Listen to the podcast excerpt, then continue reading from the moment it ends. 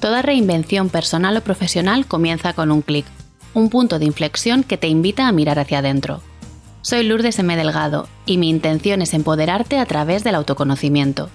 Cada semana compartiré herramientas que te ayuden a alcanzar una vida más plena. Si sientes que es el momento de conocerte más y mejor, estás en el lugar indicado. Arrancamos. Hola a todos, ¿qué tal? ¿Cómo estáis? De corazón espero y deseo que estéis bien. Mi invitada de hoy es psicóloga clínica especializada en terapia sexual de pareja y de género. Eh, sus más de 10 años de experiencia clínica como psicóloga sanitaria le han llevado a interesarse profundamente por el bienestar integral del ser humano desde el estudio de todas sus dimensiones. Hoy nos va a contar por qué es tan importante aprender a identificar y gestionar nuestras emociones para tener mejores relaciones con los demás y con nosotras mismas y un mayor bienestar. Alejandra, bienvenida y muchas gracias por acompañarnos hoy. Hola, ¿qué tal? Buenos días a todos. Eh, pues Alejandra, bienvenida a tú y tu historia y para las personas que todavía no te conocen, cuéntanos un poquito, pues quién eres, qué haces, cómo nos ayudas. Pues mira, yo eh, soy psicóloga, llevo alrededor de 10 años trabajando, eh, muy especializada en este sector de la sexología, la terapia de pareja, y bueno, pues básicamente mi trabajo es ayudar a, las parejas en concreto, pero también a personas en individual a mejorar su relación con ellas mismas, con su sexualidad y sobre todo también trabajo muchísimo a nivel de autoestima, de asertividad y demás, ¿no? Porque bueno, pues es algo que en algún punto de nuestras vidas siempre nos adolecemos un poquito de, de un poquito de daño ahí, ¿no? Leyendo un poco de información sobre ti, viendo algunas, eh, algunos artículos del blog, algunos directos que has hecho también en Instagram, me, me preguntaba ¿no? en qué momento de, esta historia tuya profesional tú decides especializarte en la terapia de pareja, eh, sexual, de género. ¿Cómo, cómo fue este, este proceso? Pues fíjate, eso, eh, lo cierto es que son cosas que he tenido siempre como muy claras. Yo desde muy pequeñita ya tenía claro que quería ser psicóloga y ya en segundo de carrera tuve muy claro que quería trabajar en, este campo, en la sexología y, parejas. Porque mm, en su día estuve, bueno, en, ese, en esa época, en segundo de carrera, hubo mucho boom con algunos programas sobre sexualidad. Eh, bueno, pues estuvo muy de moda el tema de Lorena Verdún, sus libros y demás. Y yo decía, Jolín, es que es verdad que no es algo que se enseñe, ¿no? No es algo de lo que se hable y es algo que, pues, un área de, nuestra, de nuestras vidas como seres humanos que es importante mm, disfrutar, ¿no? Aprender a disfrutar, aprender a, a, cultivar, por decirlo de alguna manera. Entonces, eh, sí que es verdad que me llamó muchísimo la atención y desde segundo de carrera prácticamente toda la, la, vamos, toda mi intención era dirigirme hacia ello. Y ya en último de carrera, pues las optativas las elegí eh, hacia el terreno de la sexualidad, hice el máster, me especialicé, prácticas y demás, y desde entonces pues eh, he ido eh, trabajando concretamente en este sector, aunque bueno, también trabajo otro tipo de, temáticas, pero digamos que a nivel de especialización este ha sido siempre el, el que he trabajado. Vamos, que lo tenías, lo has tenido claro prácticamente desde, desde bien pronto en, en la carrera, ¿no? Como decías. Y has, dicho dos cosas que a mí me, explotan un poco la cabeza, porque estoy bastante de acuerdo contigo, y ha sido eh, el tema del disfrute, que no nos han educado mucho en, el, en temas de sexualidad, amén de estas típicas charlas que nos daban en el instituto y, y, poco más, y bueno, muy como cogidas con pinzas de a ver a qué profe le toca el marrón, de hablar de estos temas con adolescentes que son hormonas en estado puro. Eh, y has hablado de eso, ¿no? De cultivar esta, esta sexualidad. A mí me nace preguntarte cómo vivimos las mujeres el tema de la sexualidad y si tú en estos años de profesión has observado algún cambio. Pues lo cierto, bueno, para empezar, muy importante lo que has dicho, de que muchas veces lo que se considera educación sexual a nivel académico, llamémoslo así, es básicamente prevención de embarazo y de ETS, ¿no? de enfermedades de transmisión sexual. Vale, eso es una parte de lo que se puede eh, considerar salud sexual, pero no lo es todo, ¿no? Porque eh, el problema es que aquí no se está hablando, primero que se habla desde el miedo, un poco desde no te vayas a quedar embarazada, o no, te, o no vayas a dejar embarazada, o no te vayas a enfermar, ¿no? pero no te están hablando de la parte de la libertad de elección, de la posibilidad de disfrutar, de la posibilidad de eh, descubrir, de explorar y cómo, ¿no? Cómo, con quién, cuándo. Y esa es un poco, por ejemplo, en el terreno adolescente son las preguntas mayores, ¿no? Luego, por otro lado, lo que decías tú, la sexualidad de la mujer, eh, a lo largo de estos años de profesión que yo he visto, em, he visto cambios sutiles desde el punto de vista de que las mujeres cada vez tienen como más o tenemos como más curiosidad, ¿no? Eh, digamos que en su día era algo que, bueno, pues sí, sé que dentro de mi pareja es algo que pues está afectado, o bien por su parte, o bien por la mía, o bien por la de los dos, pero últimamente también me he dado cuenta de que es más a nivel incluso individual, ¿no? Eh, incluso cuando hay una ruptura o cuando, pues, oye, no tengo pareja yo, pero eh, quiero explorar un poco esto. También por todo el boom de las novedades de los juguetes sexuales que también las redes sociales eh, ponen de moda o exponen y demás, pues las eh, mujeres todas queremos probar, ¿no? Es decir, hay mucha información ahora en nuestra mano, en nuestra mano y pues digamos que hay un poco más como de, interés, de curiosidad, de, de, búsqueda. Ya de unos años esta parte, pero ya te digo, para mí, yo personalmente en mi consulta he visto estos cambios sutiles, ¿no? Entonces, para mí eso es importante porque que haya ese interés, que, haya esa curiosidad, pues demuestra que de alguna manera pues se está intentando trabajar en ese área de la salud sexual que cuando somos, como bien dices tú, preadolescentes o adolescentes, no se nos está implicando. De hecho, en consulta hacemos muchas veces esta conclusión, ¿no? Es que esto se debería enseñar, es que esto, no me refiero eh, al tema de los juguetes sexuales, sino al darle la importancia a la sexualidad que tiene. Y en, relación a esto que decías, ¿no? De que las mujeres eh, nos, siento que nos estamos dando más permiso para explorar, para curiosear, eh, para, para, descubrir ¿no? nuestro propio cuerpo, que nos gusta, que, nos que no nos gusta, que somos capaces más de, compartir esas inquietudes en pareja o de, o de, cubrir nuestras propias necesidades de manera eh, individual sin, sin necesitar a otra persona para que eh, pues, pues, eso nos dé ese placer, que, es una necesidad biológica humana, pero sigo sintiendo que todavía hay un poquito de tabú, ¿no? Para las mujeres especialmente el tema del sexo. ¿Cuáles dirías tú que son esas creencias que tenemos en relación al sexo y al placer femenino y más em, mm, concretamente focalizando en nuestras adolescentes? Pues mira, en general hay como mucho miedo a que sea demasiado. ¿no? Un poco esta creencia errónea sobre la ninfomanía, ¿no? Entre comillas, ¿no? Que parece que está muy descompensado. Si los chicos son muy activos es que es normal, ¿no? Y si somos nosotras muy activas es que tienes un problema, ¿no?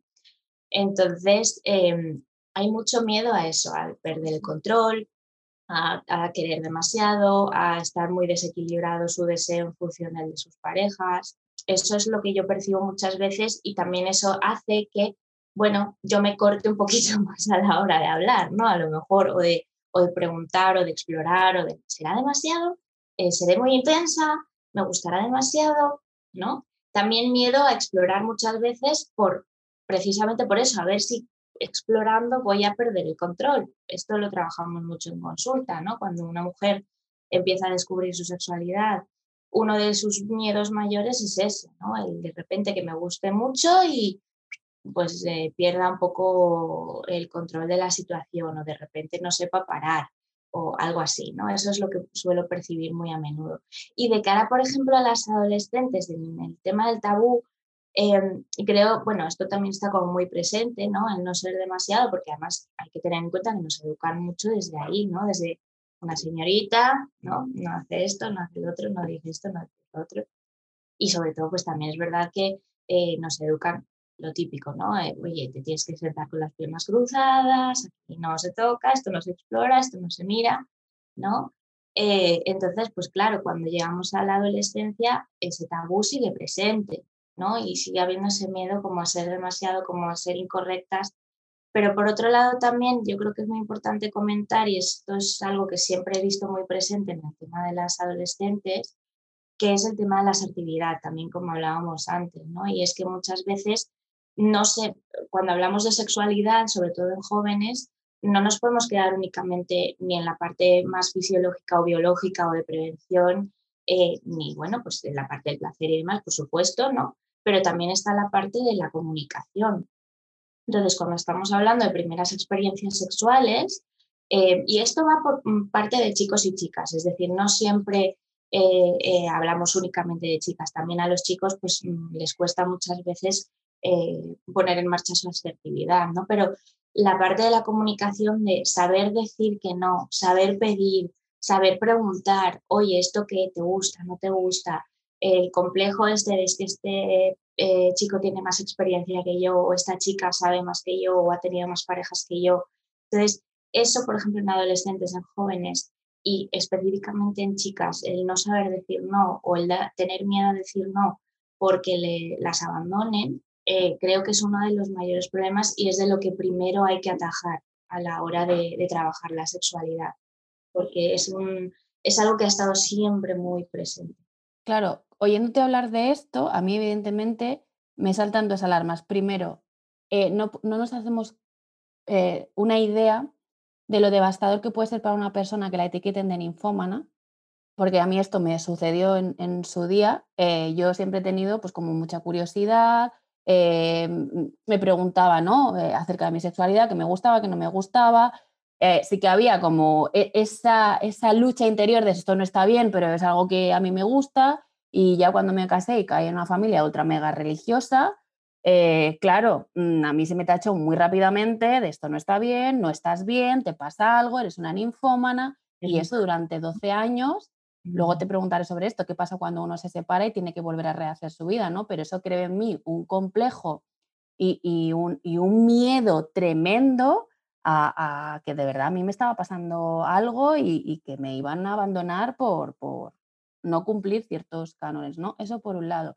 Y luego, como madres y padres de hijos e hijas adolescentes, ¿cómo podemos brindar ese espacio seguro donde se fomente la asertividad, donde pueda haber una comunicación de si pasa algo, si hay inquietud, si hay curiosidad, eh, sepan que pueden venir a nosotros a, hablar, a consultar, a compartir. Yo esto es algo que me preocupa. Yo con mis hijos no es que hable constantemente de sexo, pero muchas veces me pongo de esto que dices colorada porque tienen preguntas y de Lourdes o respondes tú o van a, van a buscar las respuestas en otros, en otros sitios, ¿no? Y tienen como mucho interés en saber cómo ha sido mi experiencia, en saber cómo yo me he desenvuelto en una situación como la que me están planteando. Claro, efectivamente. A ver, para mí es muy importante que esta comunicación eh, se establezca desde siempre. Es decir, no que de repente todo sea tabú o que no hablemos de nada con nuestros hijos y de repente a los 12, 13, 15 años, em, oye, bueno, mira que tienes espacio para, ¿no? Porque ellos se quedan como, ya, que viene esto ahora, uff, qué incómodo, hasta luego. No, no, no, todo bien, mamá, gracias, todo bien, papá, ¿no?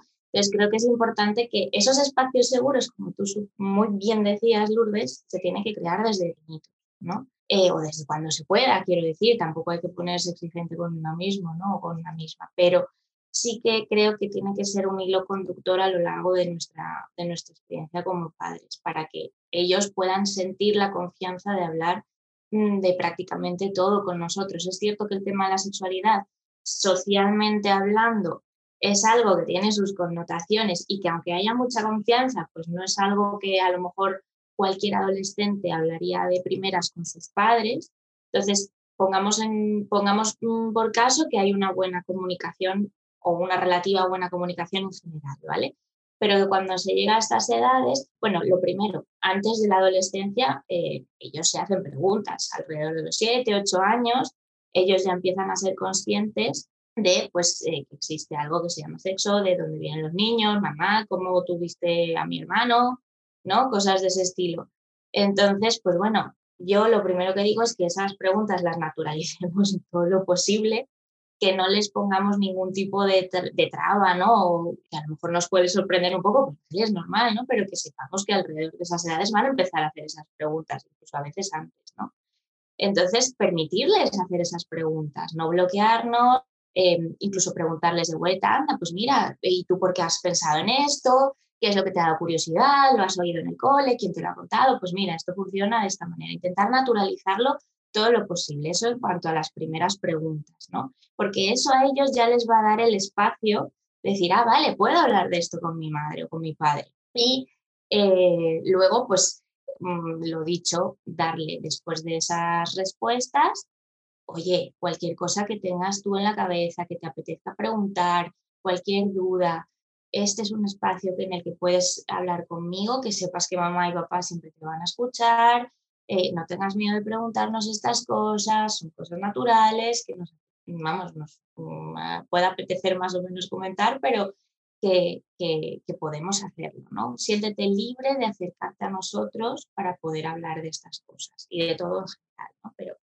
yo diría eso, muchísima naturalidad y darles pie a que ellos se acerquen que no lo vivan como, oh, he hecho algo malo, o he dicho algo malo, o esto no se pregunta, porque muchas veces nos pillan con cara de póker y se quedan ellos pensando, ostras, lo he hecho mal, esto no se pregunta, entonces ya déjame preguntar, nunca existe comunicación a ese respecto y lo que dices tú, lo buscan por otros medios, que si bien hay mucha información disponible, mucha de esa información está mal manejada o mal gestionada o mal Em, estructurada y les puede llegar y la cogen como Dios les dio a entender, ¿no? Como Totalmente, qué temazo este. es un melón importante para muchos papás. ¿eh? Es que yo recuerdo, mira, como anécdota, cuando mis hijos, eh, mi hija la mayor, se llevan dos años, en tercero de primaria o algo así, empezaba a, estudiar la reproducción sexual. Em, entonces estábamos estudiando y tal cual, eh, veíamos las partes, no sé qué, no sé cuánto, claro, está, estábamos justo donde estoy ahora haciendo deberes y me dice, sí, mamá, pero ¿cómo se juntan? O sea, ¿en qué momento el óvulo y el espermatozoide se juntan? ¿Qué tiene que pasar para, para que se junten? En algún momento tienen que estar juntos. Y en ese momento conté hasta tres, uno, dos y tres. Dije, pues mira, hija, te voy a contar algo que en el libro no aparece, pero creo que es importante y responde a tu pregunta. Bueno, ese momento para mí fue como de tierra trágame, pero es que la contestación de mi hija fue, tengo dos hijos, y me dice, vale, entonces mamá, tú y papá lo hicisteis dos veces. y yo dije, bueno, no fueron muchas más, pero, pero sí, has llegado a una buena conclusión, ¿no? Y luego, dos años después tuve, cuando veí que teníamos que trabajar eso con mi hijo, dije, aquí va a venir la pregunta, ya estoy más preparada. Sin embargo, él se quedó ahí como, ah, vale, como los perros. Y dije, bueno, eh, a ver, hay ciertas diferencias, pero la imagen que tú tienes en tu cabeza va por ahí. Así que... Vale, eso es es que ellos mismos tienen su propia lógica. Quiere decir, o sea, cuando ellos están preguntando, nosotros estamos, por desgracia, pensando en el morbo, en, hay mucho, muchos padres tienen el miedo de si les hablo de sexualidad, eh, se van a poner a buscar como locos, se van a poner, se van a hipersexualizar, ¿no? Hay un miedo muy, muy generalizado a eso, a que si yo les hablo de sexo, se van a descontrolar. Todo lo contrario, al revés. Si tú no les hablas de sexo, es cuando ellos van a buscarlo por debajo de las piedras y es cuando, como decíamos antes, pueden llegar a informaciones un poquito a lo mejor deformadas o distorsionadas o incluso mm, irreales, ¿no? Por ejemplo, el uso de la pornografía como medio de, de, de entender la sexualidad, ¿no? Entonces, es que esas preguntas, por ejemplo, que a ti te plantearon tus hijos, son preguntas súper lógicas porque ellos quieren entender, simplemente no están buscando el morbo, no están buscando excitarse, no están buscando hipersexualizar nada, están intentando entender el mundo, punto. Igual que les están enseñando cómo funciona el aparato digestivo, ellos quieren entender cómo funciona el aparato reproductor, ¿no? Porque evidentemente si de aquí sale una persona, es como muy mágico todo, ¿no? Es que esto es muy complejo. Entonces, ¿y cómo sale una persona aquí? ¿No? Efectivamente, sobre todo, por ejemplo, si las mamás están embarazadas y los niños ya tienen una edad para preguntar, es como, ¿cómo se ha metido esto ahí? Entonces, son preguntas lógicas. Ellos solamente quieren entender el mundo, no están buscando nada más. Somos nosotros los que tenemos los tabúes porque a nosotros nos han puesto más capas de tabúes. Ellos no tienen tantos tabúes como nosotros. Entonces es importante, tú lo hiciste ahí muy bien, pues mira, te lo voy a explicar y mira cómo ella respondió, ¿ves? Simplemente, ah, bueno, pues lo has hecho dos veces, vale, pues ya, está, ya lo he entendido, estupendo. Fin, ya está. Y tu hijo, por ejemplo, pues a lo mejor él no tuvo esa conclusión, pero tuvo la de los bebés, ¿vale? Pues él lo asoció con algo que ya había visto y bueno, pues es más o menos igual y ya está. Pero muy bien, naturalizarlo, simple y llanamente. retomando un poco el tema que, que, teníamos antes, ¿no? De sexualidad femenina y tal, seguramente estarás de acuerdo conmigo porque lo, verás en consulta cantidad de veces.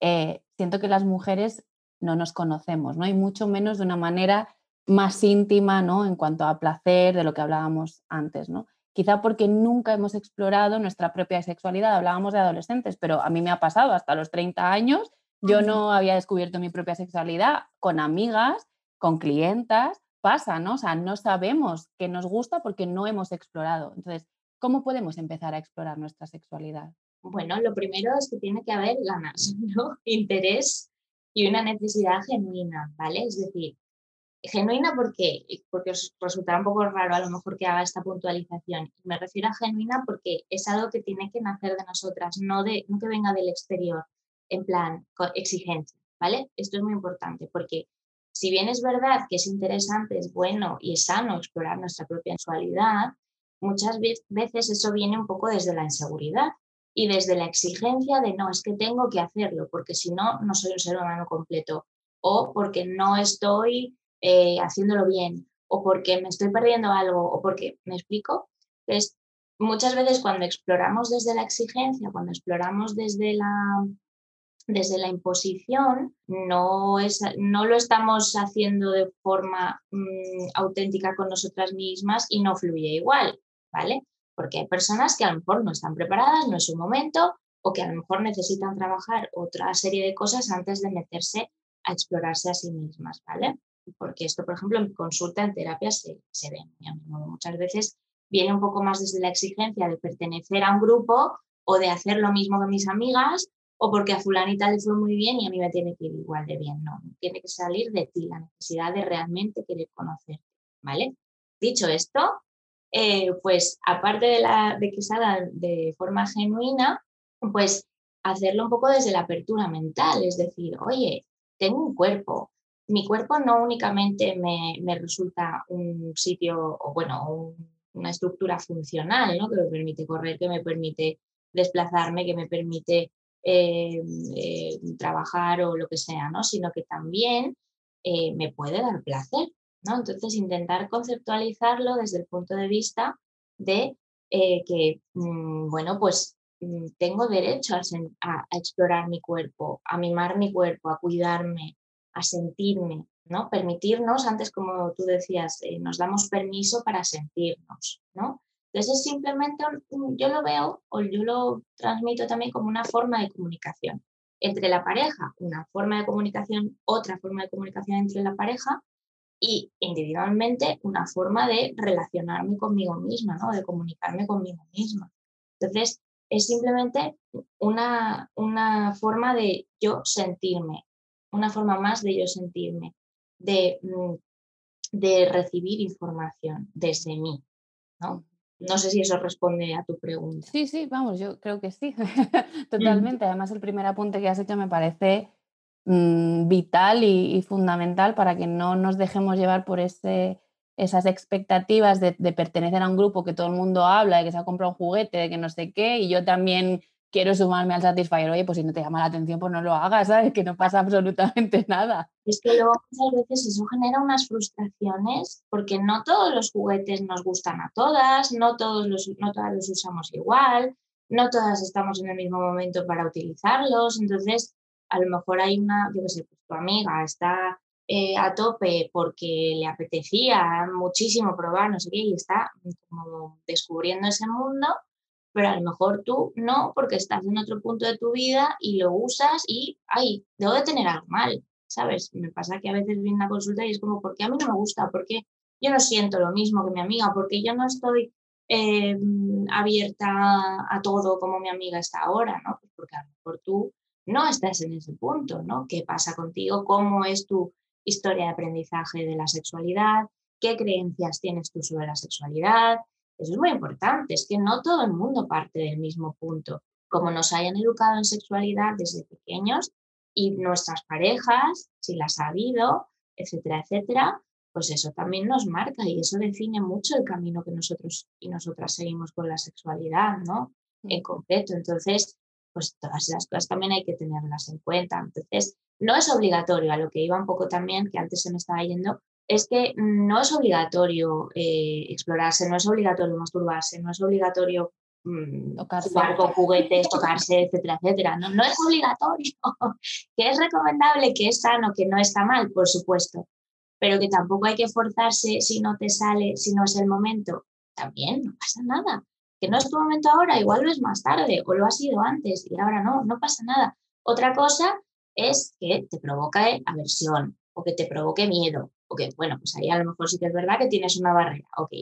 Pero para mí lo importante ahora es mandar el mensaje de que no es obligatorio, que no es una exigencia, que tiene que ser algo que te apetezca realmente hacer y explorar y descubrir de ti misma. Punto pelota.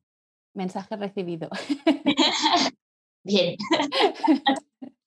Em, Alejandra anda a las dos, lo decía un poquito antes, ¿no? Colaboramos con Valorino, acompañando, ofreciendo este acompañamiento pues un poco global a esas mujeres que están atravesando un proceso de divorcio o de separación o que acaba de pasar. Y yo recuerdo este momento, ¿no? Cuando me tocó vivirlo a mí y el tema de cómo retomar las relaciones sexuales con todo lo que he contado, ¿no? Con esa carga que yo llevaba de sentir que era una ninfómana, em, cómo abordar estas relaciones cuando has pasado una ruptura, igual que sea un divorcio o una separación, ¿no? Pero cuando has pasado una ruptura. Vale, pues ahí vuelvo un poco a lo de antes, ¿no? Es decir, habría que tener en cuenta un poco cómo tú has vivido la sexualidad a lo largo de tu vida, qué es la sexualidad para ti, qué significa para ti, si es importante, si no, en qué punto estás, porque no podemos evitar, eh, hablando sobre todo de parejas, que, bueno, pues las parejas nos marcan y nuestra sexualidad no es la misma a lo largo de nuestra vida impertérrita y no cambia, no, todo lo contrario nuestra sexualidad cambia con nosotras como personas y cambia con nosotras como parejas. Es decir, tu sexualidad con tu expareja no es la misma que con la de ahora o con la de los 15 años, por ejemplo, ¿no? Entonces, todo eso también es importante tenerlo en cuenta. Entonces, te separas, en qué punto estás, ¿Qué, mm, tú quieres retomar esa sexualidad, mm, qué es lo que te llama la atención de la sexualidad, cómo ha sido tu sexualidad con tu expareja hasta ahora, ¿Ha habido problemáticas dentro de la sexualidad con esa expareja? Mm, ¿Qué heridas te, han dejado, te ha dejado esa experiencia? ¿no? O son preguntas que es importante analizar antes de decir, vuelvo un poco a lo de los juguetes, ¿no? Vale, pues es que mi amiga que se acaba de divorciar y yo me he divorciado un poquito después de ella, mi amiga está alocada, está buscando pareja, está abierta a todo, le encanta salir, y yo no siento esa necesidad. Yo ahora mismo no tengo ningún interés por encontrar una pareja sexual, pero me siento mal. ¿Me pasa algo? ¿No? Entonces, eh, cada persona vive ese proceso de ruptura eh, de una forma totalmente diferente. A lo mejor esta persona que está más parada, pues todavía no ha terminado el duelo, em, tuvo una vida sexual complicada con su expareja y hay heridas y cosas que tiene que reparar eh, y hay una parte de su sexualidad que tiene que redescubrir o reaprender o reestructurar. Entonces depende un poco de cada persona. Yo creo que es muy importante eso, hacerse esas preguntas, ¿qué es para qué quiero yo eh, tener una pareja sexual ahora? ¿no? ¿Cómo quiero que sea mi sexualidad a partir de ahora? ¿O, cómo me siento yo con respecto a la sexualidad, a mi sexualidad y a la sexualidad compartida? Creo que son preguntas súper importantes de hacerse antes de meternos a buscar porque muchas veces vamos buscando un poco como lo que hablamos antes de los juguetes, ¿no? Vamos buscando como un ideal, ¿no? Sexo en Nueva York y de repente llego y digo, uff, no me toques, qué horror, ¿no? ¿Esto qué es? Quita. Por supuesto, totalmente. Y nos estamos exponiendo a un terreno en el que todavía no nos sentimos ni medio preparadas para estar. Mm. Entonces, es muy importante escucharnos muchísimo y preguntarnos qué quiero, para qué lo quiero, y por supuesto, si se siente alguna dificultad o hay algún problema, em, por supuesto, y aunque no lo haya, por supuesto, educación sexual siempre a tope, nunca nos va a venir mal, desde luego. O sea, esto también es importante, que entendamos que acudir a la consulta del sexólogo o de la sexóloga no quiere decir que tengamos un trastorno eh, sexual, ni un problema gordo, ni que tengamos un desajuste, sino que hay veces que es que la mayoría de las veces lo que hacemos en consulta es la psicoeducación que básicamente es eh, un trabajo de creencias eh, erróneas y, mucho trabajo en educación sexual, punto. en, cómo, en cómo funcionar educacionalmente, perdón, sexualmente hablando. Entonces, em, y sobre todo yo creo que después de una ruptura, también hay que intentar encontrarse a una misma en el sentido de, bueno, pues ahora soy yo, soy libre de elegir, ¿no? Darnos el permiso de elegir, tanto si quiero iniciar una vida sexual nueva como si no, hasta que me salga, hasta que me nazca, hasta que me apetezca. Si de repente pasa mucho tiempo y yo sí que noto un bloqueo o un algo, pues vale, pido ayuda y ya está. Pero darnos también un espacio, un tiempo, un, eso, un espacio para nosotras poder decidir. Pero vamos, que no quiere decir que porque rompamos una relación tengamos que estar buscando ya otras, ¿no? que nos escuchemos y respetemos nuestros tiempos y nuestros ritmos también.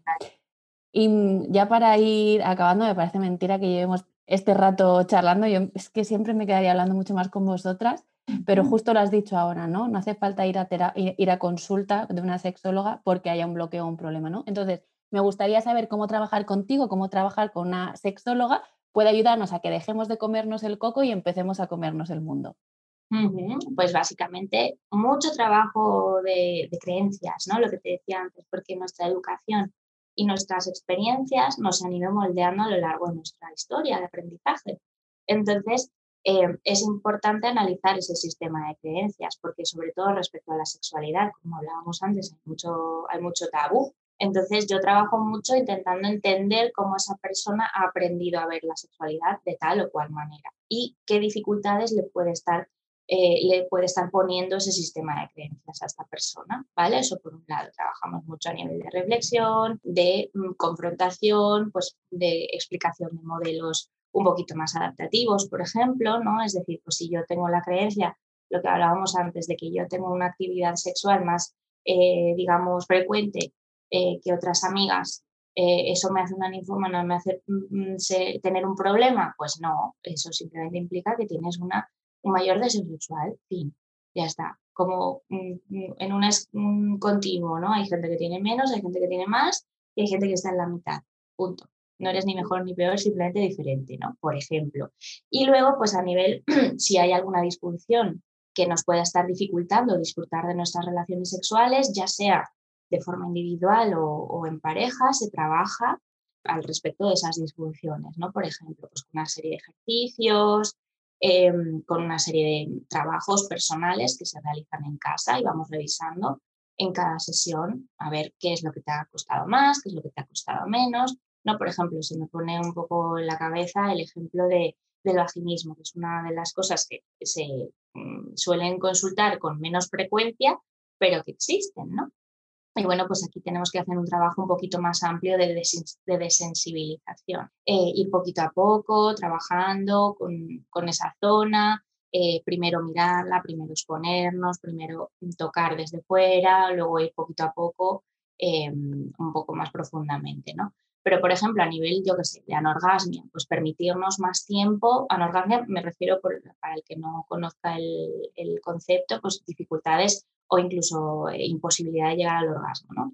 Pues es muy importante trabajar en la excitación, porque muchas veces vienen mujeres eh, que no, o sea, que han aprendido a ir directamente a la penetración, no se ha cuidado nada el resto de, las caricias, de besos, de juegos, de, y entonces, claro, no alcanzan un nivel de excitación eh, suficiente, amén de que la penetración no suele ser la, la, técnica más placentera o más excitante para muchas mujeres, ¿no? Entonces se trabaja mucho eso también, ¿no? El, el enriquecer muchísimo toda la, la, parte de juegos, de caricias. Eh, la gente lo llama preliminares, pero a mí no me gusta hablar de preliminares porque eso quiere decir que separamos las relaciones sexuales, ¿no? En coito, venga, la estrella aquí y, y venga, los preliminares. No, todo es lo mismo, todo es sexo.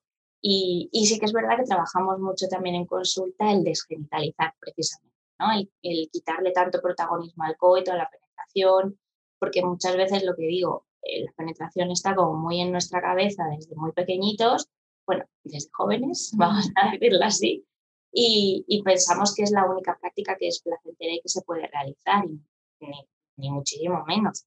Al revés, hay muchísimas técnicas, hay muchísimas prácticas que se pueden realizar que pueden ser igual o más placenteras que la penetración. Entonces se trabaja muchísimo en terapia sexual con eh, descentralizar un poco de los genitales lo que es la sexualidad y el placer. Que como veis, si hay disfunción, se trabaja más desde ejercicios específicos y creencias específicas respecto al, problema en sí. Y si no hay disfunción, pues básicamente trabajamos sobre la sexualidad, objetivos, qué, qué necesidades tienes, cómo te has explorado a lo largo de tu vida, eh, etcétera. Es decir, es, un trabajo muy, es bastante ameno, ¿eh? la verdad. Si nos lo permitimos, es bastante ameno. siempre digo yo que te manda a experimentar placer, ¿eh? no a la... Sí, sí que parece, tiene pinta de que sea, de que sea ameno. Y Alejandra, si hay alguna mujer o algún hombre eh, que nos haya escuchado, que haya resonado con esto que has estado contando, que se haya visto un poquito quizás reflejada en alguno de los casos que hemos ido em, barajando, ¿dónde te pueden encontrar? Vale, pues me pueden encontrar presencialmente, ¿vale? En Majada Onda. Estoy en la calle Puerto de los Leones número uno y eh, luego pues también trabajo online, ¿vale? Y tengo mi página web que es alejandrasicóloga.es, ¿vale? Entonces ahí me, me, podéis encontrar, está ahí mi mail, toda mi información, en mis redes sociales también. El Instagram es Alejandra m.psicóloga y eh, pues ahí suelo estar eh, más o menos presente, no demasiado activa a nivel de publicación, pero sí a nivel de bicheo. Y, bueno, pues por supuesto también estoy como colaboradora en Valory, me podéis encontrar ahí en el apartado de sexología y, poco más. Vamos, que si me buscáis por ahí me vais a encontrar, seguro. Se lo pondremos, se lo pondremos fácil y, pondremos eh, los links eh, a los lugares que nos has dicho, la web, los perfiles y demás en las notas del episodio para que estén a un clic de distancia y no tengan que volverse muy locos o locas para, para encontrarte. Pues Alejandra, ha sido un auténtico placer, nunca mejor dicho, una, eh, esta, esta charla te dejo el micro para que te puedas despedir de nuestros oyentes y oyentas. y de verdad que muchas gracias por acompañarnos. Muchas gracias a ti, Lourdes. La verdad es que a mí me encanta participar en, proyectos así, en episodios de podcast. Me encanta la divulgación y siempre os agradezco un montón que, me deis este espacio para, para participar. Así que gracias a ti. El placer ha sido mío, nunca mejor dicho también. Y bueno, pues espero que, todo esto que hemos comentado les sirva a muchísima gente. Estoy segura que sí y a vosotras muchas gracias por llegar hasta el final del episodio y como siempre nos vemos el próximo martes. Que estéis bien.